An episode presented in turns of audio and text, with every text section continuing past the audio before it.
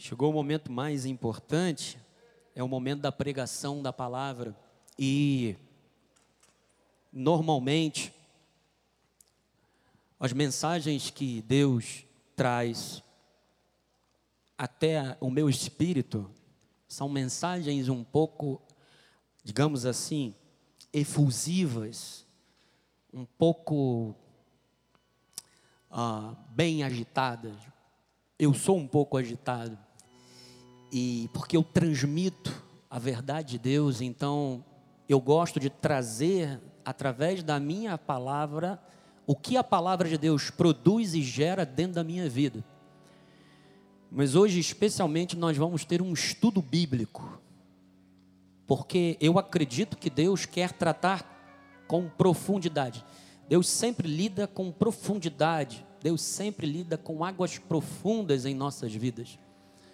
Só que a mensagem que o Espírito trouxe até o meu espírito é uma mensagem em que Deus estará trabalhando corações, especialmente daqueles que nos assistem pela internet que não são cristãos e eventualmente alguém que nos visitou ou alguém que está no anonimato, como Nicodemos e não quis se manifestar, mas está no lugar certo porque Deus te trouxe aqui. E também para todos nós, para que possamos modificar o nosso comportamento, nosso hábito, as nossas atitudes, porque é o que eu estava conversando com o bispo Zé Carlos. Cristo nos preencheu totalmente, mas nós estamos nos preenchendo de Cristo, das verdades essenciais de Cristo. Lembrando que as águas restauradoras somente terão eficácia, ou seja, resultado, na vida daqueles que valorizam o que Deus valoriza. Deus não está aqui para nos transformar em filhos mimados, dando tudo o que nós queremos, mas Deus sempre dá o que é melhor para nós. Então Deus tem sempre o melhor caminho. Eu sempre digo, a vontade de Deus é sempre melhor do que a minha. Até porque se fosse por causa da minha vontade, eu não estaria nem confessando a Jesus mas ele foi lá e, pela sua vontade soberana, me tirou do império das trevas. Então, Deus estará trabalhando aqui sentimentos, Deus estará trabalhando metas, propósitos. Eu espero, a minha oração é que ao término do culto, famílias estejam chegando aos seus lares, estejam fazendo lá o seu planejamento estratégico. Você tem um projeto de vida vitoriosa. O projeto de vida vitoriosa, ele já é um planejamento estratégico. Estão lá os objetivos. E você tem que sentar, marido, cabeça do lar, juntamente com a sua esposa, que é o pescoço, os filhos, precisam planejar, precisam estabelecer as suas metas, para que os objetivos principais, o propósito de Deus se cumpra na sua vida. Nós não estamos aqui desferindo golpes no ar. Nós temos uma carreira e vamos seguir com foco, em nome de Jesus, amém? Abra sua Bíblia, o tema é o Rio de Vida Restaurador. Abra sua Bíblia no livro do profeta Ezequiel, capítulo 47, versículo 12. É a palavra profética que o nosso apóstolo trouxe. Estamos dando aqui a amplitude que é devida, pois Deus tem muito a tratar conosco nesse ano de 2021 junto ao rio, as ribanceiras de um e de outro lado, nascerá toda sorte de árvore, que dá fruto para se comer. Isto significa que Deus colocou em nossas vidas uma semente. E Pedro disse que esta semente é uma semente eterna, e ela gera em nós a vida eterna não fenecerá a sua folha, nem faltará o seu fruto. Significa que 2021 é um ano de resultados para as nossas vidas. Nos seus meses, ou para cada mês, Deus tem uma bênção na tua vida. Deus tem algo a realizar na sua vida, eleito de Deus, você não pode ficar, sabe, parado no mesmo lugar diante desta palavra profética que está sendo liberada nas nossas vidas desde o dia 31 do 12.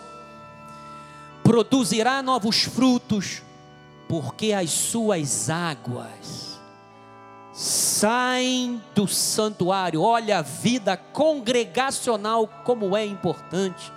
O seu fruto servirá de alimento e a sua folha de remédio. Vamos orar, submeter ao Espírito Santo, que é o professor por excelência, a palavra que estará sendo ministrada.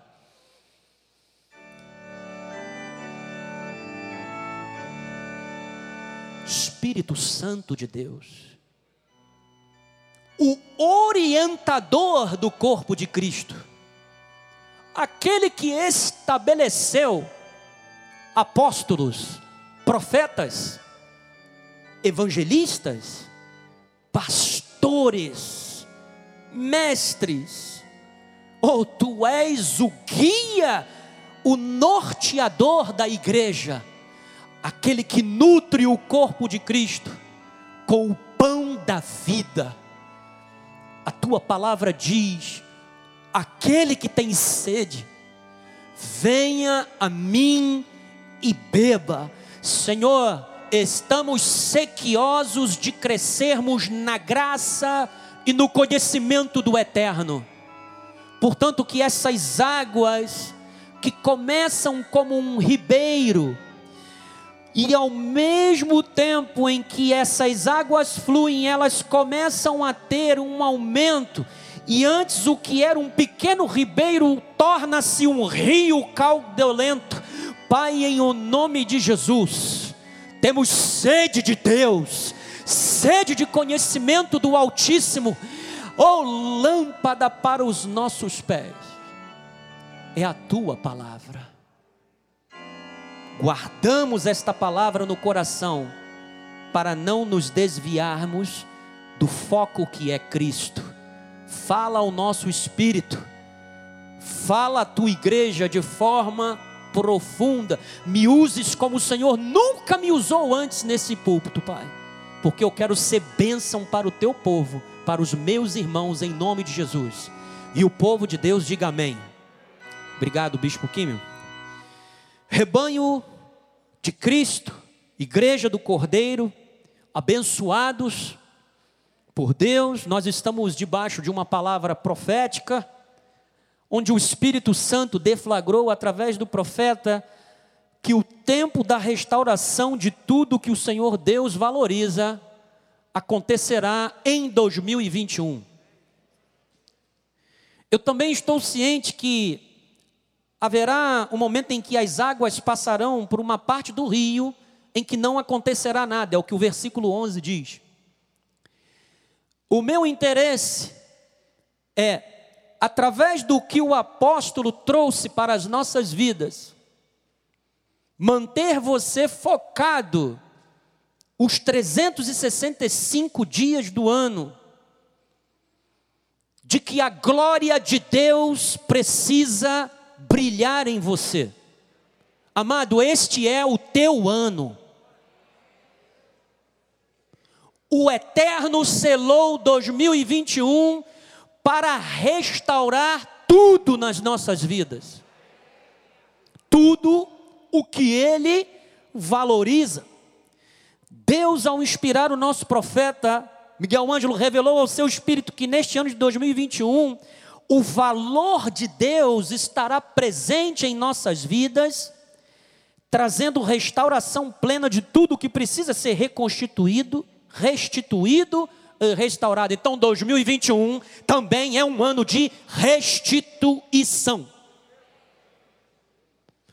2021 é um ano em que Deus irá reconstituir vidas ou reconstruir vidas. Vamos entender como se dará essa restauração e como a nossa vida passa a ter sentido quando tomamos a decisão de viver o propósito de Deus. Mas falaremos antes sobre a importância da profecia bíblica. Eu sempre gosto de trazer para a igreja a importância da profecia e o valor do dom profético para a igreja.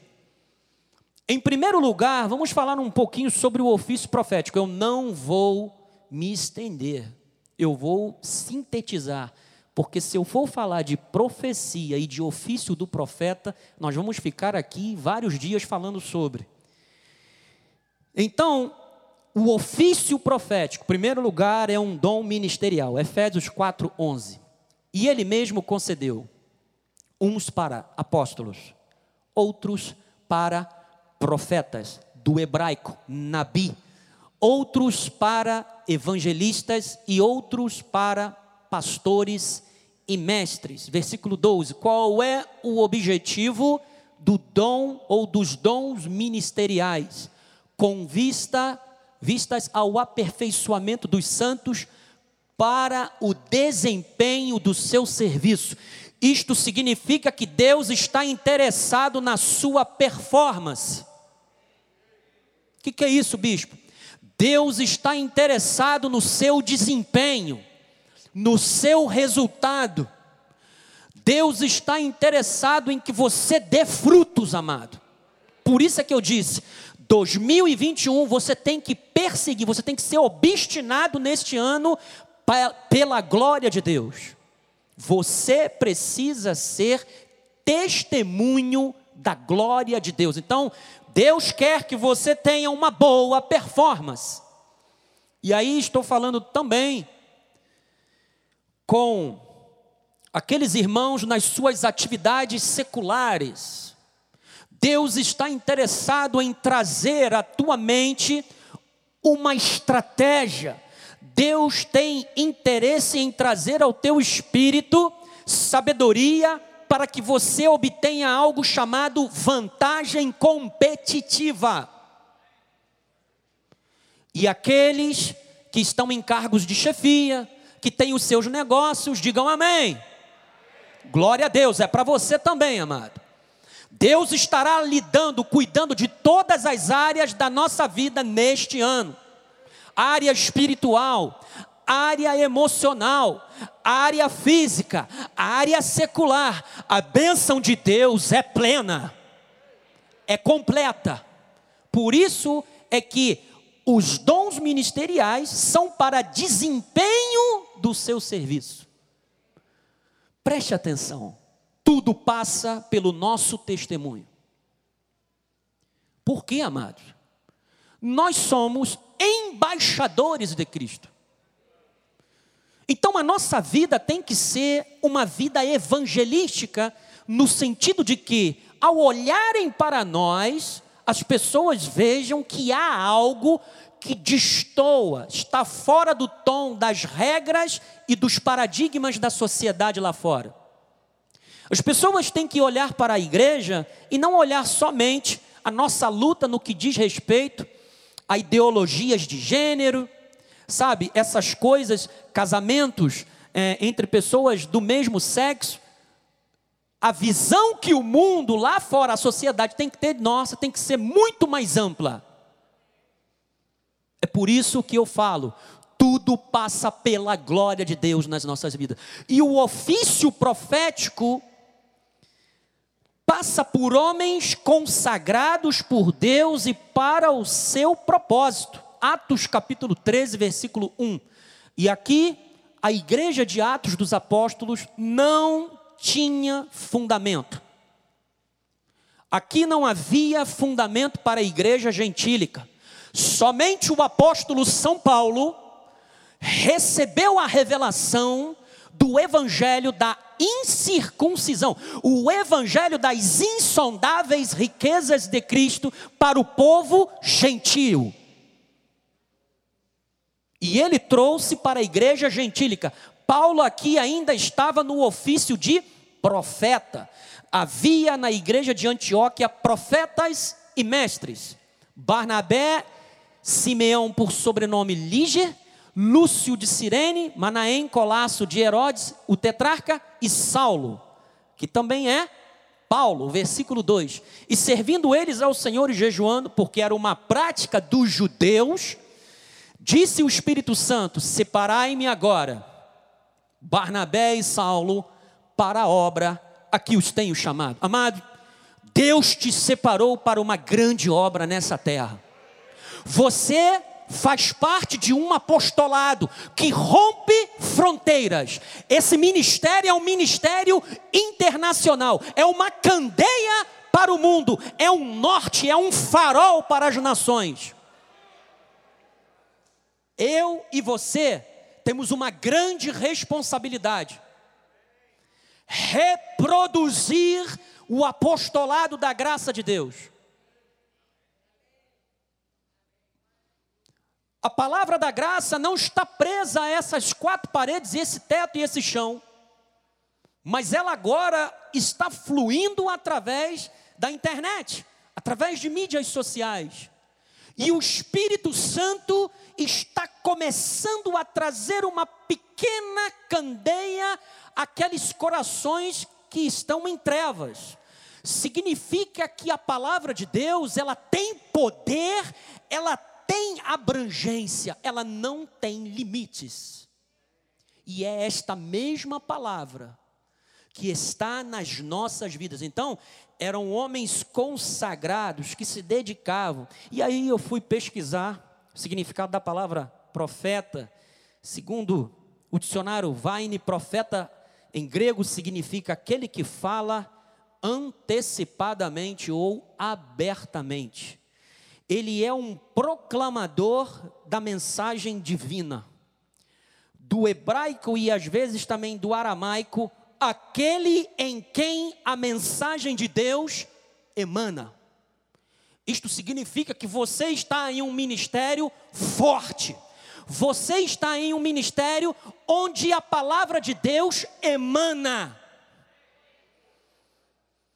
Ou aquele a quem qualquer coisa é comunicada secretamente. O profeta, ele traz revelação. O profeta, ele revela mistérios. A pessoa, o profeta, ele é a pessoa, no antigo pacto era assim considerado, em quem o Espírito de Deus descansava. Amado, Hoje, na graça, nós temos descanso no Espírito Santo. Agora você entende por que, que Cristo é o nosso sábado, é o nosso descanso. Então, agora vamos falar um pouco sobre profecia. Profecia é um dom de Deus para exortação, para edificação e para consolo. 1 de Coríntios 12, 10. Há outras operações de milagres, há outro profecia. Só até aqui. Capítulo 14, verso 3. Mas o que profetiza fala aos homens, edificando, exortando e consolando. E aqui eu queria falar uma coisa: o ofício profético do novo pacto para o ofício profético do antigo pacto, ele tem uma pequena diferença. Lá no antigo pacto, por causa da aliança que os regia, o profeta praticamente, que era encarregado e até hoje é encarregado de manter o povo cumprindo as alianças naquele contexto do antigo pacto, porque a lei dizia que a alma que pecasse, essa pagaria, a alma desobediente pagaria, existia bênção e maldição. Lembrando que Ezequiel foi escrito nesse contexto em que Israel esteve 70 anos no exílio babilônico, porque estava desobedecendo a Deus. E aí, amado, os profetas que nós vemos hoje são os profetas do Antigo Testamento.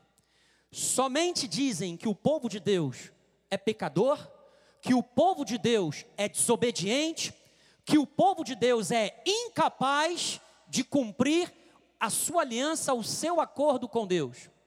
No Novo Testamento é diferente. O profeta edifica, ele exorta, e ele consola.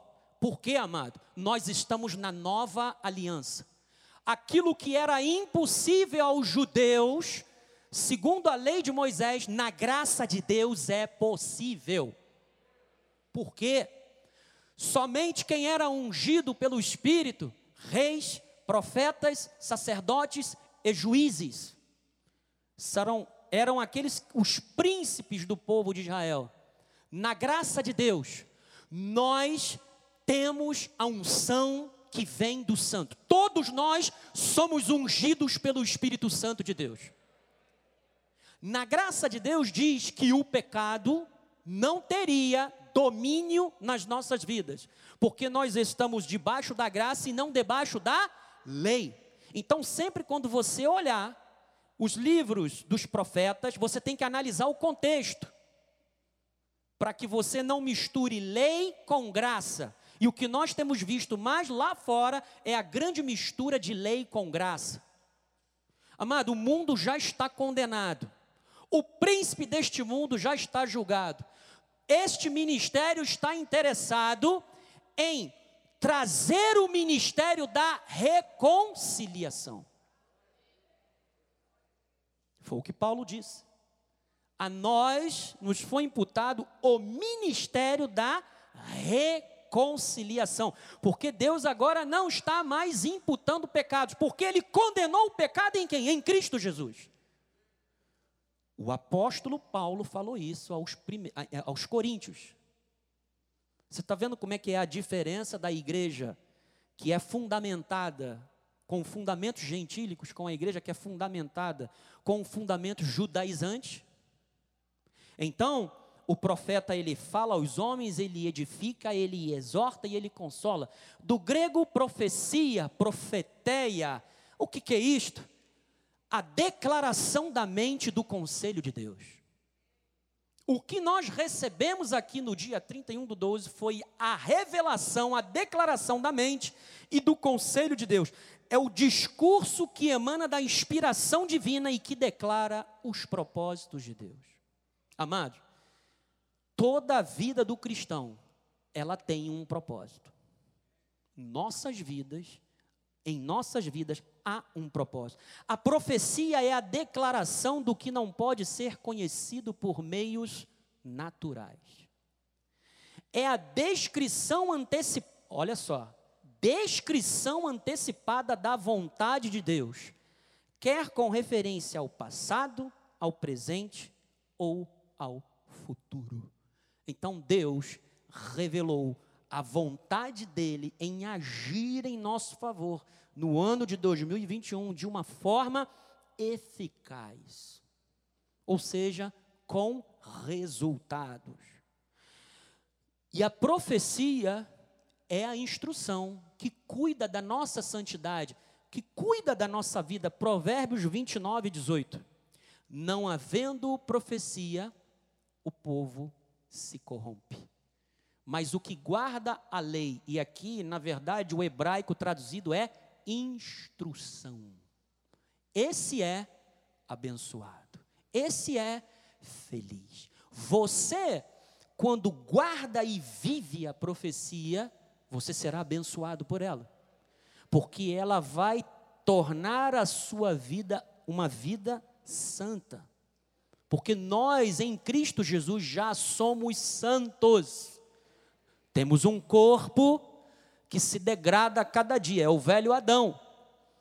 Então, as nossas atitudes precisam evidenciar esse novo homem que Cristo criou em nós, com bons hábitos, com valores bons. Então, o que guarda a profecia, ele será abençoado. E agora vamos entrar propriamente na mensagem. Vamos falar sobre esse rio de vida restaurador que provém do Senhor Jesus. Para os antigos do Antigo Oriente, perdão pela redundância, os antigos do Oriente, eles entendiam que o rio era um doador de vida. Você já viu que quanto mais os rios são assoreados, ou seja, quando alguém invade o espaço do rio ou tenta entulhar, de alguma forma, aquele rio vai arrumar uma forma de brotar de novo. O nosso Rio de Janeiro é um resultado disso. Você sabe que o Rio de Janeiro, ele era uma região, originalmente falando, onde havia muitos rios que desembocavam nesse mar, porque o progresso trouxe o quê? Construção de estradas, abertura de estradas, e nisso vários rios foram assoreados ou sofreram um processo de diminuição. Então a prefeitura, o governo de estado, ou pelo menos deveriam de fazer, o que, que eles precisam, tem que fazer sempre, periodicamente? Dragar o rio, limpar o rio. Por quê? Porque a nossa sociedade não coopera com aquilo que Deus fez. E o que você mais vê no rio é o que? Lixo. Você vê sofá, você vê carro, você vê de tudo no rio. Só tem uma coisa: o rio vai cobrar. Quando chove, quando enche, e aí você vê, Praça da Bandeira é um exemplo, Piedade é um exemplo, Madureira é um exemplo, Taquara é um exemplo. Quando cai aquelas chuvas maravilhosas, nós temos que ficar aqui, ó, forçados a fazer uma vigília, todo mundo louvando e glorificando até as águas baixarem. Isso tudo por quê? Porque o rio, ele vai brotar de um jeito ou de outro. Choveu, a parte em que ele está aberta vai começar a encher. E como ele não foi respeitado nos seus limites, ele vai desrespeitar os nossos limites.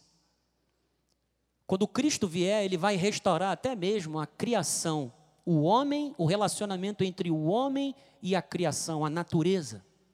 Então, é, o rio, ele era um doador de vida. Todos os lugares onde você vê verde, com bastante fruta, ela é próxima de um rio, próxima de um lago. Pode ver, pode procurar lá na internet. É só você olhar a nossa região da Amazônia, como é que ela é rica. Por quê? Por causa de rios. Então, os antigos entendiam o rio como um doador de vida e de conforto e de paz. Isaías 48, 17. Assim diz o Senhor teu redentor, o Santo de Israel: Eu sou o Senhor teu Deus, que te ensina o que é útil e te guia pelo caminho em que deves andar. Ou seja, volta lá, ô Joás. O que Deus está fazendo conosco, culto a culto, ele está ensinando o que é útil. Significa que Deus está te dando o quê? Ferramentas. Deus te deu ferramentas para que você produza, para que você construa, para que você faça. Então ele diz que te ensina o que é útil e te guia pelo caminho em que deves andar. Isto significa que às vezes eu quero andar por um caminho que não é o caminho de Deus. Versículo 18. Ah, se tivesses dado ouvidos aos meus mandamentos, então seria a tua paz como um rio e a tua justiça como as ondas do mar. Então, Cristo, ele é o único capaz de nos fazer entender a verdadeira paz. Amado, paz não é quando você está livre de problemas. Paz é quando você está super atribulado. Ou você tem que tomar uma decisão difícil. Às vezes, e, e o que tem acontecido mais ultimamente são famílias tomando decisões com parentes internados por conta ou do vírus ou por causa da consequência, porque eram pessoas com comorbidade. E aí eu quero dizer às pessoas que têm comorbidade, que estão em casa, por favor, continue assistindo os cultos pela internet. Você é o templo do Espírito Santo, portanto, cuide daquilo que Deus te deu, porque é através dele que nós cultuamos a Deus. Então Jesus ele disse: Deixo-vos a paz, a minha paz vos dou. Não vou lá dou como a dá o mundo. Os tratados de paz entre as nações é, são é uma paz figurativa, é uma paz hipócrita, é uma paz protocolar. Os interesses políticos e econômicos jogam por terra essa paz que o mundo celebra. É só cada um mexer naquilo que lhe diz respeito. E aí vão para vão para a ONU, vão para os demais grupos internacionais, sabe, os conglomerados econômicos e vão discutir lá. E aí existem as sanções você não entrou naquele acordo comigo, então eu vou deixar de te dar esse insumo X aqui, e você que se vire até que você pague o preço, Mas a paz que Cristo nos dá é uma paz totalmente diferente dessa. Não se turbe o vosso coração, nem se atemorize, amado. Apesar do momento lá fora ser de notícias temerosas, não se turbe o vosso coração. No versículo 1, Jesus diz: Não se turbe o vosso coração, credes em Deus, crede também em mim.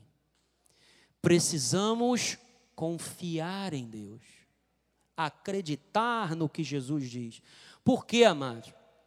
Paz é o fruto do Espírito na nossa vida. Então a paz é acessível a você, é acessível a mim. Então, o rio de Deus flui do santuário, mas ele flui como um remédio. E ele vai restaurando todo tipo de dano. Ezequiel 47, 8. Então me disse: Estas águas saem para a região oriental e descem a campina e entram no Mar Morto, cujas águas ficarão saudáveis. O Mar Morto, ele tem cerca de 20 a 25% a mais de sal que os outros mares. Isso significa que não existe vida dentro do Mar Morto. O minério que ele tem, que ele contém, simplesmente extermina qualquer tipo de peixe que ali desaguar, por exemplo. O Mar Morto é um mar inútil no que diz respeito a não ter produtividade. Isto significa que quando o rio de Deus ele vem, e aí o profeta, inspirado por Deus, usa essa forma, essa linguagem, ele diz o seguinte: aquilo que é sem fruto, aquilo que não tem utilidade, porque os pensamentos de Deus não são os nossos pensamentos, são mais altos, maestro Ney. O caminho de Deus, os caminhos de Deus nem sempre são os nossos caminhos. Então, aquilo que você já deixou de lado, que você abandonou, Sabe? Aquela ideia que você teve há um tempo atrás para poder organizar a sua empresa, para poder organizar o seu setor, amado, ainda que seja como o mar morto. Existem casamentos que estão como o mar morto, não dão mais fruto. O que existe é monotonia, rotina, o rio está fluindo. E diz que quando essas águas fluem, o que, que acontece? As águas do Mar Morto se tornam saudáveis. Deus está reconstruindo casamentos. Deus está restaurando famílias. Não importa se o seu filho ou a sua filha está no crack, está no vício, já saiu de casa. Eu acredito que por onde as águas passam, inclusive do Mar Morto, essas águas começam a se tornar saudáveis. Começa a trazer vida, versículo 9 Toda criatura que vive em enxames viverá por onde quer que esse rio Aquilo que você vê como inutilidade, Deus está dizendo: Eu dei profetas para que você tenha desempenho. Amados, o que é inútil aos teus olhos Deus vai te abrir os olhos para que você entenda que Deus tem utilidade para aquilo ali. Porque as águas do rio estão passando. O teu marido é o marido que Deus te deu. Pare de ficar comparando o seu marido ou a sua esposa com o de alguém, ou com seu pai ou a sua mãe. Não há inutilidade na bênção de Deus para o casamento. as águas estão fluindo e as águas estão modificando a sua forma de pensar. E automaticamente Deus está alterando o seu comportamento. Deus está te dando uma nova perspectiva para que você mude de atitude e aí sim você veja mudança. Mas eu sei que há pessoas que não estão mais aguardando isso. Porque não estão bebendo das águas que fluem do templo, do altar. E ele diz: E haverá muitíssimo peixe, e aonde chegarem estas águas, tornarão saudáveis as do mar, e tudo viverá por onde quer que passe o rio. Você está vendo? O rio tem que passar. Isto significa que eu posso endurecer o meu coração para o que Deus quer fazer na minha vida. Pode isso, bicho? Pode. Ele já te salvou. Quando você estava lá no mundo, não. Não existe esse negócio do Espírito Santo bater na porta. Por gentileza, me dá teu coração, quero te salvar. Mas ó, não fica nervoso, não. Eu garanto que você só vai se dar bem com isso. Não. Eu já estou salvo. o meu livre-arbítrio foi restaurado. Lá no Éden. Se Deus está me dando a oportunidade, o rio está fluindo. Se eu não entro, se eu só fico à margem, não tem como a água tornar saudável aquilo que não é saudável. Você está entendendo por quê? que não adianta nós virmos para o culto, glória a Deus, recebo, profetizo, eu creio, em nome de Jesus, e tudo mais. Se você não pratica, está se enganando. E eu falo isso com todo respeito, com todo amor, porque eu estou interessado que você receba essas águas saudáveis e traga toda essa produtividade que Deus está mostrando. Amado, esse meu início de 2021 está sendo muito mais abençoado e muito mais produtivo do que o ano passado. E eu não fico cogitando de onde Deus vai trazer a fonte, como Deus fará, sabe? Eu não fico. Eu me entrego. Até porque às vezes a agonia é tão grande que não tem como parar você e pensar. Então eu entrego. E Deus sempre manda o socorro. Deus sempre manda a codorniz. Deus sempre vai abrir a rocha no meio e vai fazer sair a água dela. Deus sempre vai fazer mandar o maná dos céus. E aí ele vai dizer: come, come até te fartares porque a minha glória tem que se manifestar na sua vida. Mas Deus sempre tem a solução. Deus nunca se atrasa. No momento exato, Deus chega com socorro. Porque Ele é o socorro bem presente na hora da angústia. Isto aqui, amados, não é um livro de autoajuda. Por favor, a Bíblia não é um livro de autoajuda. A Bíblia não é um livro humano, é para humanos. Mas ela é um livro inspirado por Deus a humanos. Ela não contém a palavra de Deus. Espera aí. Isso aqui é a palavra de Deus. Posso tudo aquilo que naquele que me fortalece. Aquele que se arrepende, deixa seu pecado, esse alcança a misericórdia. Não, isso aqui não é palavra de Deus ela é a palavra de Deus.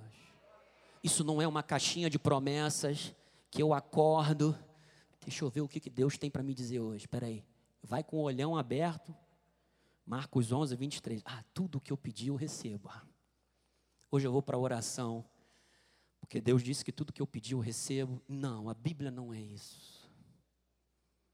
A Bíblia é uma aliança com Deus é um tratado de amor. A Bíblia é uma carta de amor para nós e de encorajamento. A Bíblia é um livro que diz: ainda que você se angustie, no mundo você possa ter aflições, não se atemorize o teu coração. Eu estou com você. Isso não vai te eximir de você sentir dor, de você ter sofrimento, mas nada disso se compara com a glória que nos aguarda. Paulo disse: Eu sou um vaso de barro. Eu sou vaso de barro. Mas há um poder que se aperfeiçoa na fraqueza. E ele dizia: quando eu estou fraco, é que eu estou muito forte. Nos momentos de fraqueza, fraqueza é onde o Espírito Santo faz fluir as águas. E ele vai tornando saudável. Próximo, Joás. Junto a ele se acharão pescadores desde Engedi até em Eglaim. Haverá lugar para se estender em redes. Amado, é momento da evangelização plena. É momento de reconciliarmos vidas com Jesus. Nunca foi um tempo em que a evangelização se tornou tão necessária e urgente. Por isso é que o nosso apóstolo, ele é esse homem apaixonado, ele nunca deixou de ser um evangelista. Tudo isto aqui, amado, todo esse aparelhamento, toda essa estrutura, nosso apóstolo já mostrou aqui, lá na década de 80, que a nossa igreja era na, estava na vanguarda do evangelismo através de rádio e televisão. Todo esse aparelhamento foi uma visão de Deus, e nós vamos continuar nisso e vamos ampliar mais ainda. Essas antenas precisam estar à disposição da graça de Deus, amado. Porque há espaço para estendermos as redes. E há muito peixe, mas poucos são os trabalhadores.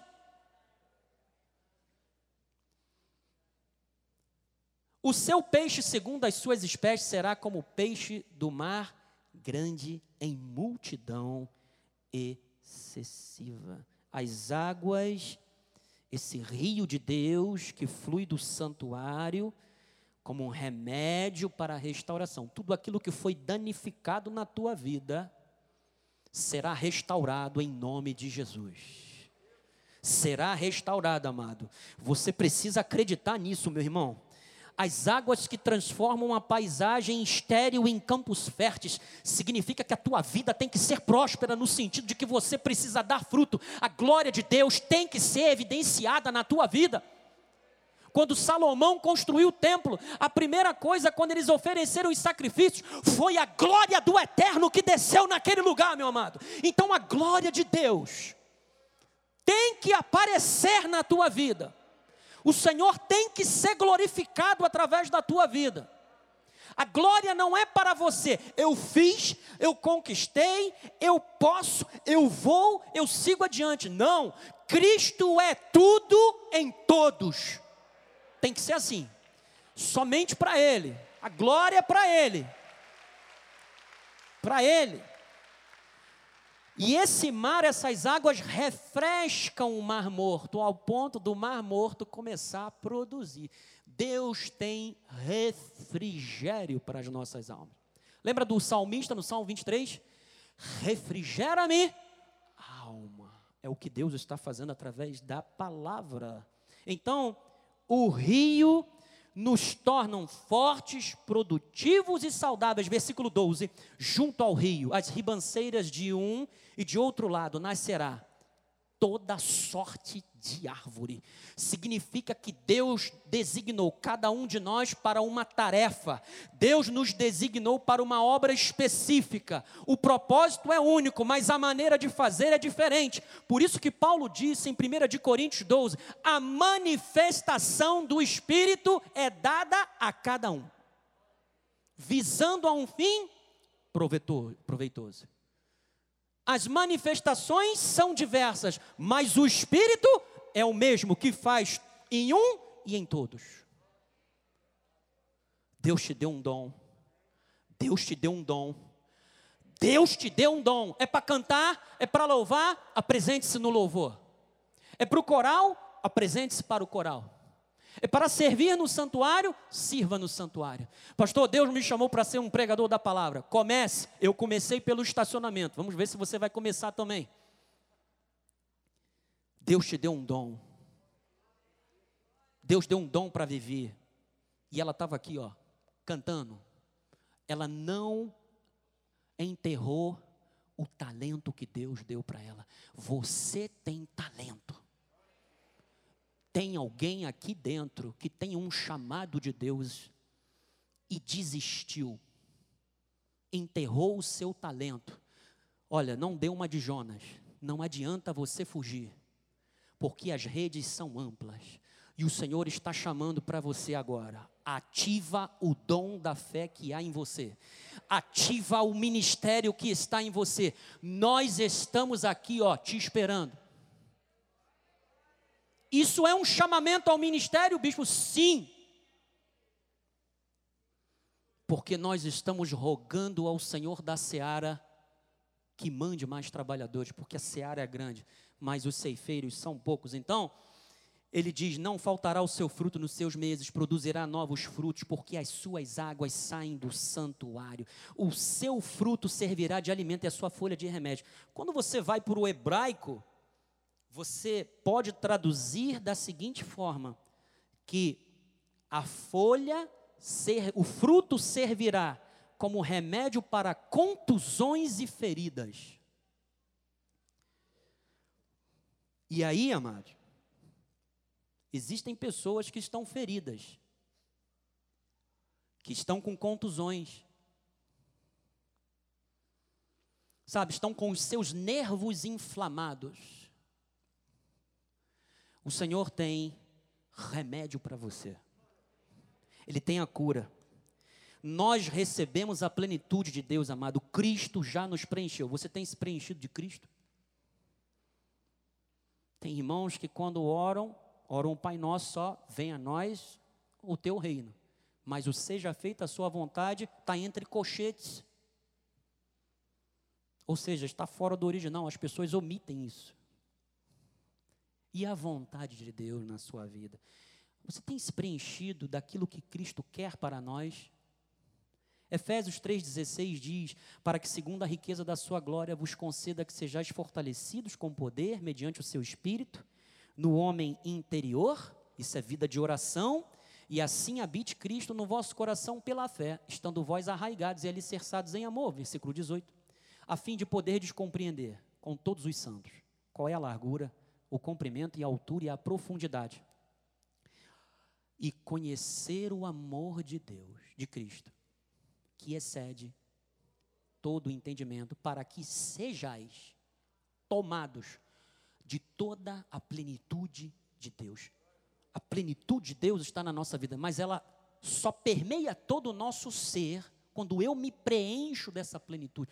Quando eu dou vazão à vontade de Deus na minha vida, quando eu obedeço, quando eu amo servir a Deus, versículo 20, aí olha o que, que acontece. Aquele que é poderoso para fazer infinitamente mais do que tudo quanto pedimos ou pensamos, conforme o seu poder que opera em nós. Opera naqueles que estão em comunhão com Deus, que estão na videira. Então, estamos caminhando para o final da mensagem. João capítulo 4, versículo 5. Chegou, pois, a uma cidade samaritana chamada Sicar. O apóstolo falou sobre essa mensagem aqui no domingo, e eu falei: estou em apuros. Como que eu vou tocar esse assunto? Porque foi essa passagem que Deus me deu. Primeiro lugar, os samaritanos não se davam com os judeus. Os samaritanos é, foi uma parte dos judeus que no cativeiro babilônico se misturaram com outras nações. Eu me lembro quando Esdras e Neemias houve um divórcio nacional. Eles tinham que repudiar as mulheres com que eles se casaram. Os samaritanos não fizeram isso. Eles permaneceram com as suas famílias. E depois eles eram os mesmos que queriam impedir a reconstrução dos muros da cidade de Jerusalém. Então, é, Jesus tinha que passar lá por Samaria. Perto das terras que Jacó dera a seu filho José, estava ali a fonte de Jacó, cansado da viagem. Veja, Jesus estava cansado. E aqui, amado, primeiro ponto. Cansaço indica o momento de descansar. Você tem que aprender a tirar férias. Você tem que aprender a curtir o teu sábado com a tua família. E você tem que aprender a estar domingo na casa do Senhor, no descanso de Deus. Por quê? Quando você dá valor ao descanso físico, você não entra em exaustão. O cansaço físico, a exaustão, ela pode ter consequências. Estresse, infarto. A noite foi feita para ser dormida. Há irmãos que não conseguem dormir à noite. Muitos são hiperativos. Tens que dormir cedo, amado. Essa também é um porquê muitos irmãos não conseguem se levantar de madrugada para orar. Dorme três horas da manhã, duas horas da manhã, não consegue levantar para orar, porque pegou no sono, vai direto. Então, tem que descansar, porque a falta de sono pode levar à morte. Descansar é tão importante para o corpo quanto o alimento e a água. Então Jesus descansou. Ele sentou, ele estava exausto. Amado, quando nós estamos cansados, nós não produzimos direito. O cansaço é um dos maiores causadores de acidentes de trânsito e de trabalho. Principalmente quem atua em produção, em indústria, que tem aqueles movimentos repetitivos. Então, quando estamos descansados, nós nos relacionamos melhor com a nossa família, com os nossos colegas de trabalho, com o nosso cônjuge, porque há pessoas que, quando não conseguem dormir direito, meu amado, sai de baixo. A pessoa é bem mal-humorada. Eu fico muito agitado quando eu estou com fome. Minha esposa sabe. Às vezes ela olha assim para mim, ela vê alguma atitude minha e fala assim: está com fome. Eu falei: é, estou, mas está tranquilo, eu seguro. Outros, e isso é normal, amado, é orgânico. Sabe o que é orgânico? É próprio do nosso corpo, da nossa humanidade. Isso é normal. Então eu não posso despertar esses gatilhos, amado, porque eu vou ter consequência disso tudo. Então o pecado, ele simplesmente gerou dentro do ser humano um vazio existencial. Criou uma ruptura. Romanos 3, 23. 3, 23. Isso, Joás. Bota lá, Romanos 3, 23, isso. Pois todos pecaram e carecem da glória de Deus. O pecado veio, nos separou, nos arrancou de Deus criou em nós um vazio existencial.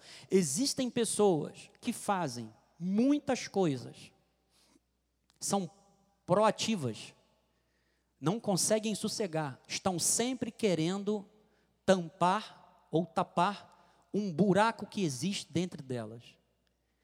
Para você que nos assiste pela internet, isso é a ausência de Deus na sua vida. Foi o pecado que fez isso. Para nós que estamos preenchidos por Cristo, nós precisamos continuar nos preenchendo dele. Porque quando eu vivo em pecado, eu vivo fora da comunhão com Deus. E aí, mais uma vez, o pecado, ele não me esvazia de Cristo.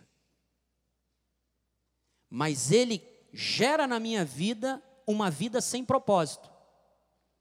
Eu não tenho senso de direção. E aí começa a ocorrer o quê? a busca do prazer como busca de sentido. E aí é onde é muitas pessoas se machucam. E a busca do prazer, ela passa por vários lugares. Ela passa pela vontade compulsiva de comer, de comprar, de sexo, de bebida alcoólica. Tudo isso porque gera compulsão. Isso precisa ser tratado. E eu sei que há pessoas que nos assistem pela internet que precisam ser tratadas. Então, o pecado gera isso tudo. Joás, volta lá no versículo 6, por favor. Estava ali cansado. Bota, bota o 7, por favor, Joás. 7. Nisto veio uma mulher samaritana tentar tirar água. Disse-lhe Jesus: Dá-me de beber. Versículo 8 pois seus discípulos tinham ido à cidade para comprar alimentos. Veja, é importante que você se alimente adequadamente, que você descanse e que você hidrate o seu corpo. Verão, então, você já viu como é que eu mingo? Eu perco muita massa corporal, porque o verão é cruel comigo. Eu sou igual um camelo, eu bebo 3 litros de água direto. Precisamos hidratar o nosso corpo, porque também ajuda na imunidade com relação a esse vírus aí fora. Então, o pecado ele gerou a ruptura, ele nos desconectou de Deus, mas Jesus veio nos reconectar com Deus de novo. Lucas 15, 3. Então lhes propôs Jesus esta parábola. Nós somos acolhidos por Deus. Está aí na sua apostila, versículo 4. Qual dentre vós é o homem que, possuindo cem ovelhas e perdendo uma delas, não deixa no deserto as noventa e nove e vai em busca da que se perdeu até encontrá-la? Achando-a, o que, que ele faz? Põe-na põe sobre. Ele sai arrastando pela cabeça? Ele sai puxando pela perna? É porque a gente, quando era criancinha, a gente pegava o cachorro, levantava as duas patinhas dele e vinha arrastando, né? Jesus não faz isso, não. Ele coloca nos ombros e ele vem com alegria.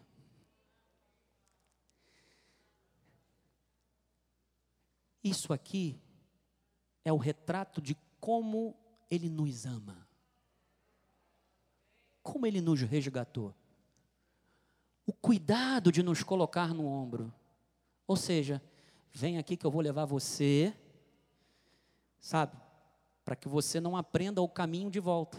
Então eu vou te levar e vou te colocar no meu aprisco junto com as outras, com grande alegria. Próxima.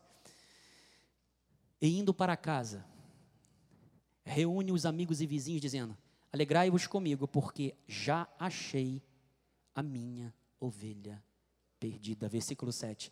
Digo-vos que assim haverá maior júbilo no céu por um pecador que se arrepende do que por 99 justos que não necessitam de arrependimento. Quando nós voltamos para Cristo, e somos reconectados com Ele, a festa no céu. E assim tem que ser a nossa vida. Então, a samaritana, amada, ela tinha conflitos em sua vida, havia feridas, havia ossos quebrados. Por quê? Vou te explicar por quê. Em sua alma precisava de restauração. E eu lembro quando o apóstolo trouxe o sentido bíblico da palavra do grego, restauração é alinhar um osso quebrado. Ou seja, Deus quer alinhar a nossa vida à sua vontade. Jesus veio para restaurar-nos a comunhão com o Criador. Então, o primeiro objetivo principal é a nossa reconciliação com Deus. Segundo, havia também um problema de relacionamento dela para com a sociedade. Por quê? Eu vou te dizer por quê.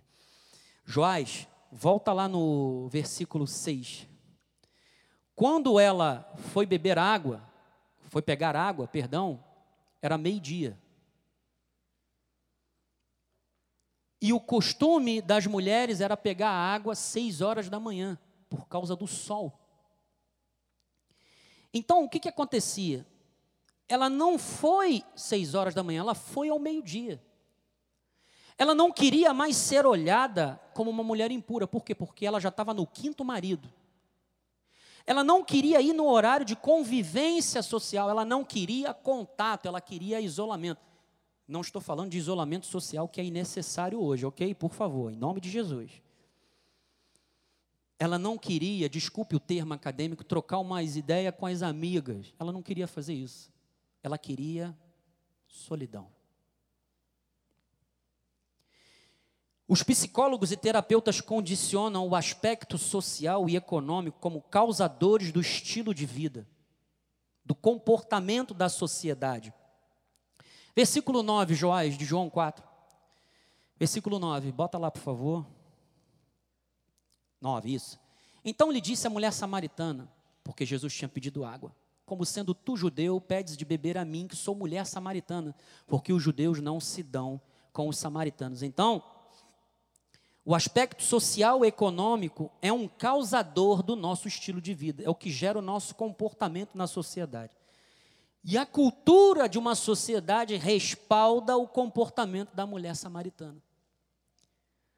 Mas olhar, amados, somente, sabe, esses aspectos sociais é muito superficial. Jesus foi profundo.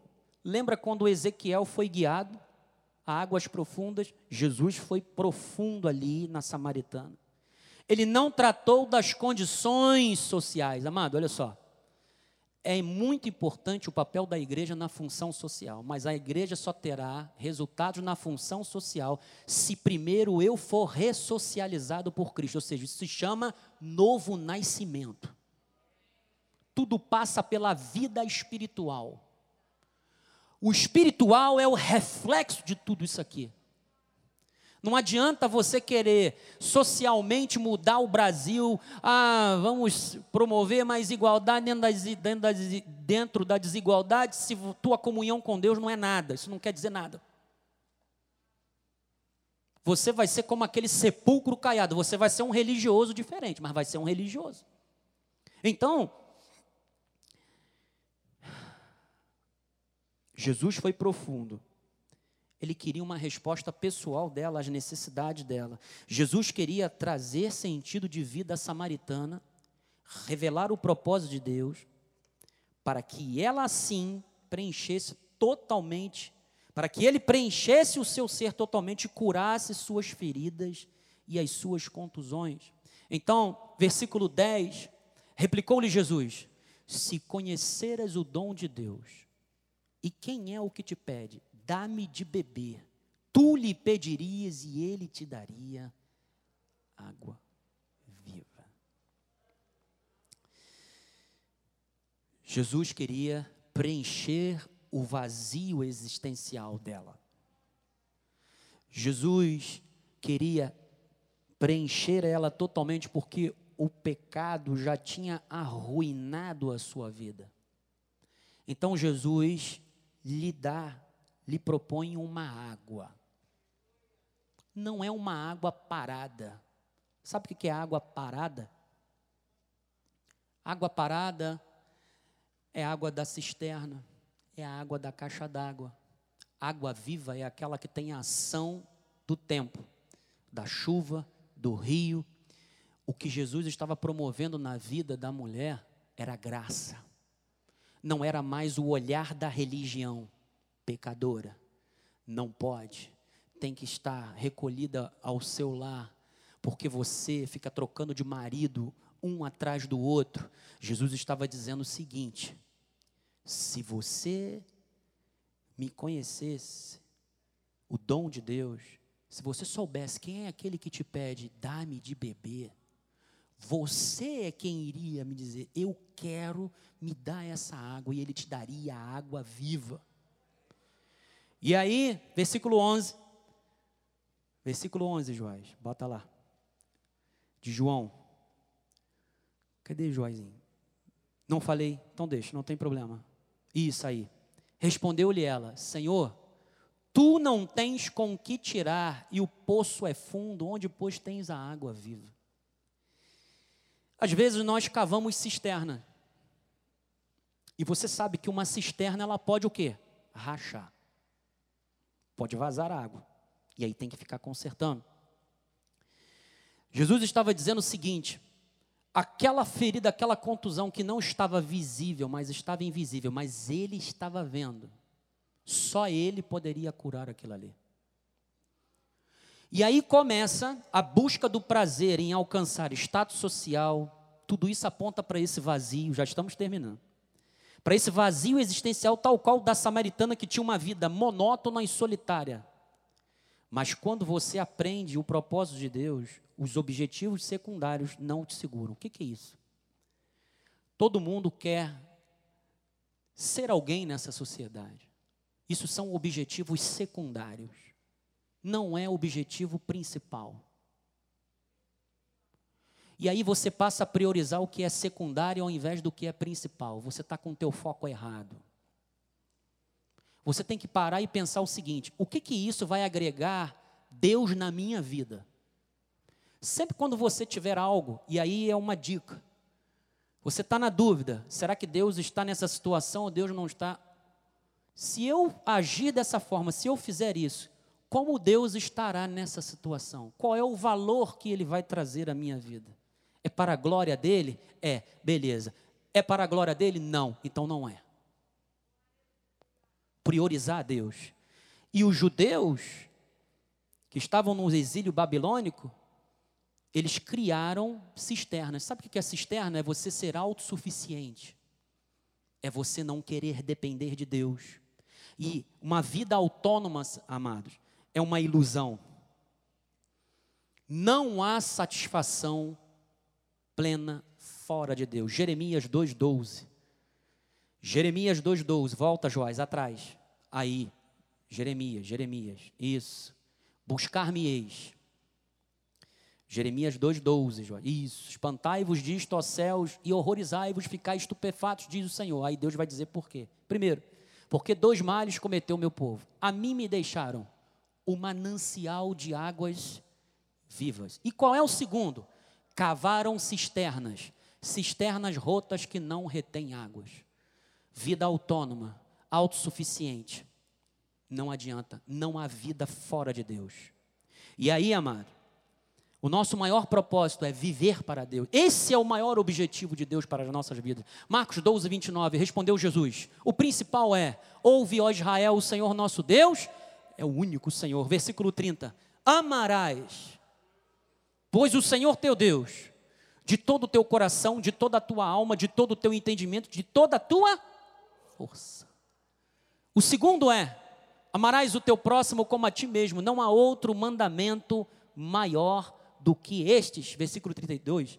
Disse-lhe o escriba: Muito bem, mestre, e com verdade disseste que ele é o único, e não há outro senão ele.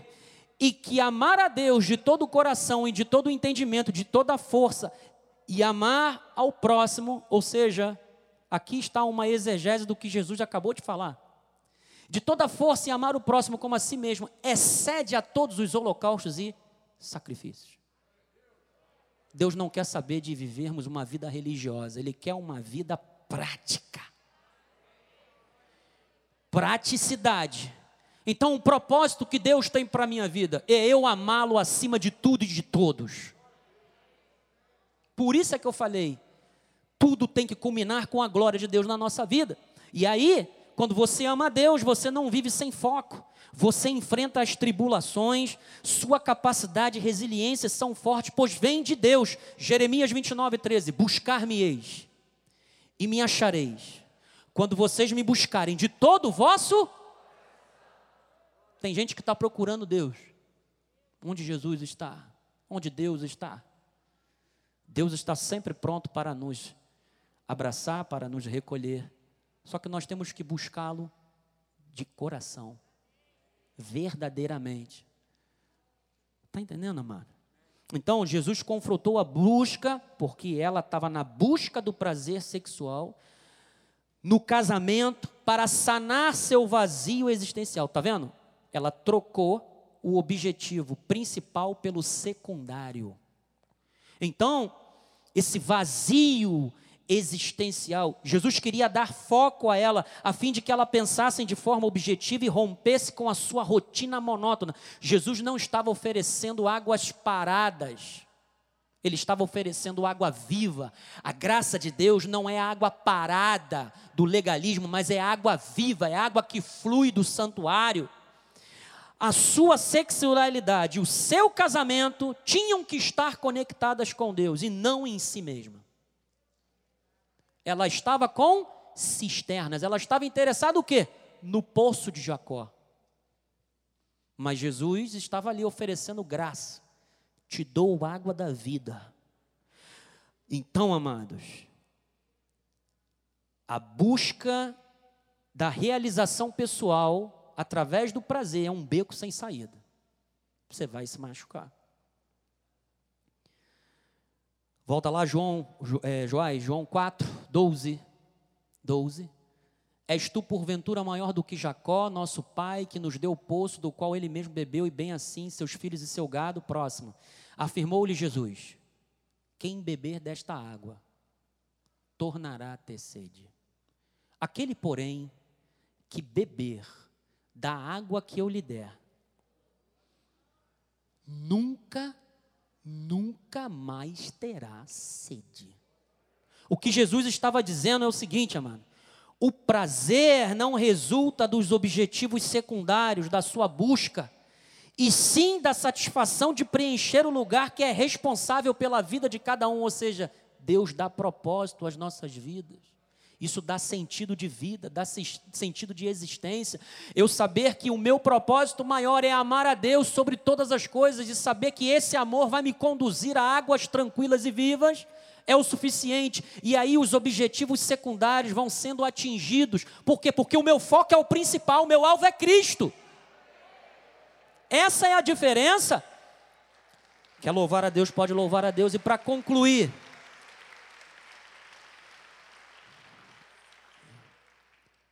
Jesus preencheu as nossas vidas. A Sua presença nos dá sentido de vida. Tem um médico que diz: quem tem um porquê enfrenta qualquer como, Viktor Frankl. E ele disse que lá nos campos de concentração nazista, aqueles que tinham propósito eram aqueles que saíram vivos. Todos aqueles que desistiram da vida, não tinham propósito, morreram.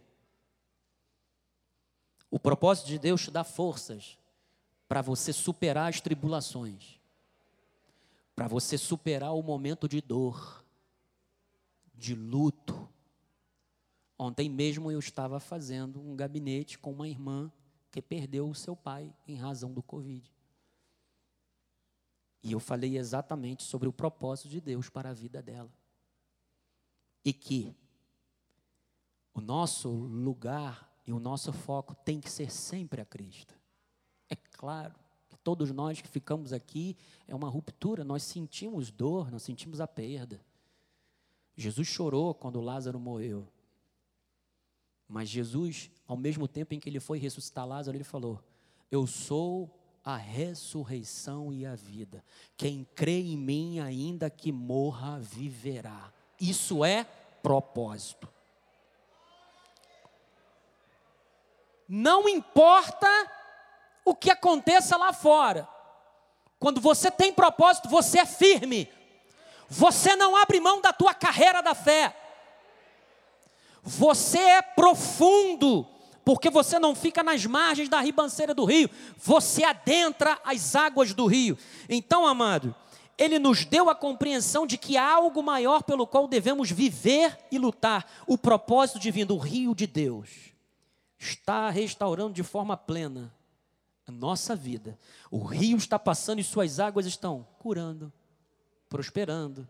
Tudo isso porque nossas emoções estão sendo restauradas por Deus. E o resultado é a nossa comunhão com Ele, amado. Deus quer a nossa comunhão. A síntese da mensagem é essa. Isto é entender o sentido da vida e a nossa existência. Para terminar, Isaías 58, 11. Isso aqui é a palavra de Deus para você.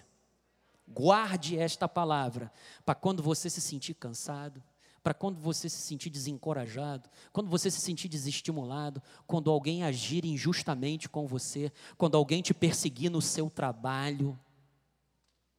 O Senhor te guiará. Eventualmente. O que, que ele faz? Continuamente. Fartará tua alma até em lugares o que? Áridos.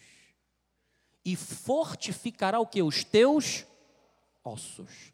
Serás como um jardim regado e como um manancial de águas, manancial cujas águas jamais faltam. Versículo 12.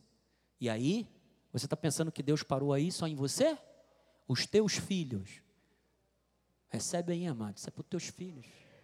Os teus filhos edificarão as antigas ruínas. Levantarás os fundamentos de muitas gerações e serás chamado reparador de brechas e restaurador de veredas, para que o país se torne habitável. O nosso país, a nossa sociedade se tornará um país saudável, uma nação habitável, porque as águas estão fluindo do trono e eles serão reparadores de brechas e restauradores de veredas, porque nós estaremos passando para eles os mesmos valores que nós temos de Deus e o propósito de Deus, amar a Deus sobre todas as coisas. Essa é a vontade de Deus, assim diz o Senhor. Aleluia. Glória a Deus. Fique de pé, por favor. Quero fazer uma oração final. Perdão se eu me estendi um pouco. Eu juro que eu, quando eu eu estava vindo para cá, eu falei, vou falar pouco. Mas eu sou filho de vendedora, minha mãe é vendedora e já viu, né? Puxei o talento. O rio restaurador, as águas fluem, está passando, está restaurando, está curando, está trazendo plena restauração, está trazendo produtividade, mas só é possível por onde o rio passa. E o rio está passando. E o que, que você vai fazer? O que, que você fará? Você vai entrar, vai fluir com o rio, ou você simplesmente vai ficar à margem do rio? Você, internauta que nos assiste, não há mais necessidade de você sentir esse vácuo, esse vazio existencial, porque Cristo veio preencher totalmente a sua vida. E aos irmãos que estão aqui, não são todos, eu sei disso. Preencha-se de Cristo, daquilo, dos valores que Cristo deixou para nós. E aí, nós deixamos, deixaremos de focar os objetivos secundários e vamos focar os o objetivo principal, que é o propósito de Deus. Chegue em casa, sente com o seu marido, sente com a sua esposa, com seus filhos, pegue o projeto de vitória, defina suas metas baseado nesse objetivo, a minha comunhão com Deus. Deus restaurará tudo na nossa vida, mas Ele restaurará aquilo que Ele valoriza. Amém? Bispa Cristiane, uma oração, sabe, para que Deus traga a prática da palavra, a luz das Escrituras, que é a lâmpada, venha trazer para esses dias a direção, a sabedoria, o entendimento e, por gentileza, depois a bênção apostólica. Senhor meu Deus e Pai, obrigado por esta palavra, Senhor, que veio de encontro aos nossos corações, preencher, Senhor, tudo aquilo que parecia vazio, que parecia distante. Mas agora o Senhor nos acolhe, nos coloca em seus braços e nos traz a paz que precisamos para seguir adiante, para continuar em frente, Senhor. Que esta palavra venha trazer direção, sabedoria e entendimento para tomarmos decisões durante esta semana Senhor, manifesta em nós o teu querer e a tua vontade, porque nós sabemos que a tua vontade é boa, agradável e perfeita. Sairemos daqui, Senhor, diferente da forma que entramos, porque agora temos entendimento do melhor do Senhor para as nossas vidas, que não precisamos buscar coisas no mundo, não precisamos buscar qualquer outra forma, Senhor, de prazer, porque o Senhor nos preenche totalmente, o Senhor nos ama. O Senhor cuida de nós, de cada detalhe das nossas vidas. Por isso, Senhor, saímos daqui em paz. Sairemos daqui, Senhor, absorvendo esta palavra durante esta semana, crendo em Ti, Senhor, crendo que Tu tens o melhor para as nossas vidas. Confiamos em Ti, Senhor, confiamos na Tua palavra. E agora que a graça de nosso Senhor Jesus Cristo, o amor de Deus e as doces consolações do Espírito Santo estejam para sempre em nossas vidas. Damos ordens aos anjos de Deus que nos guardem e nos livrem em todos os nossos caminhos. Chegaremos em casa em paz e segurança, crendo na palavra, crendo no Senhor e tranquilos e em descanso na palavra de Deus que é eterna e neste amor que nos preenche. Em nome de Jesus. Amém.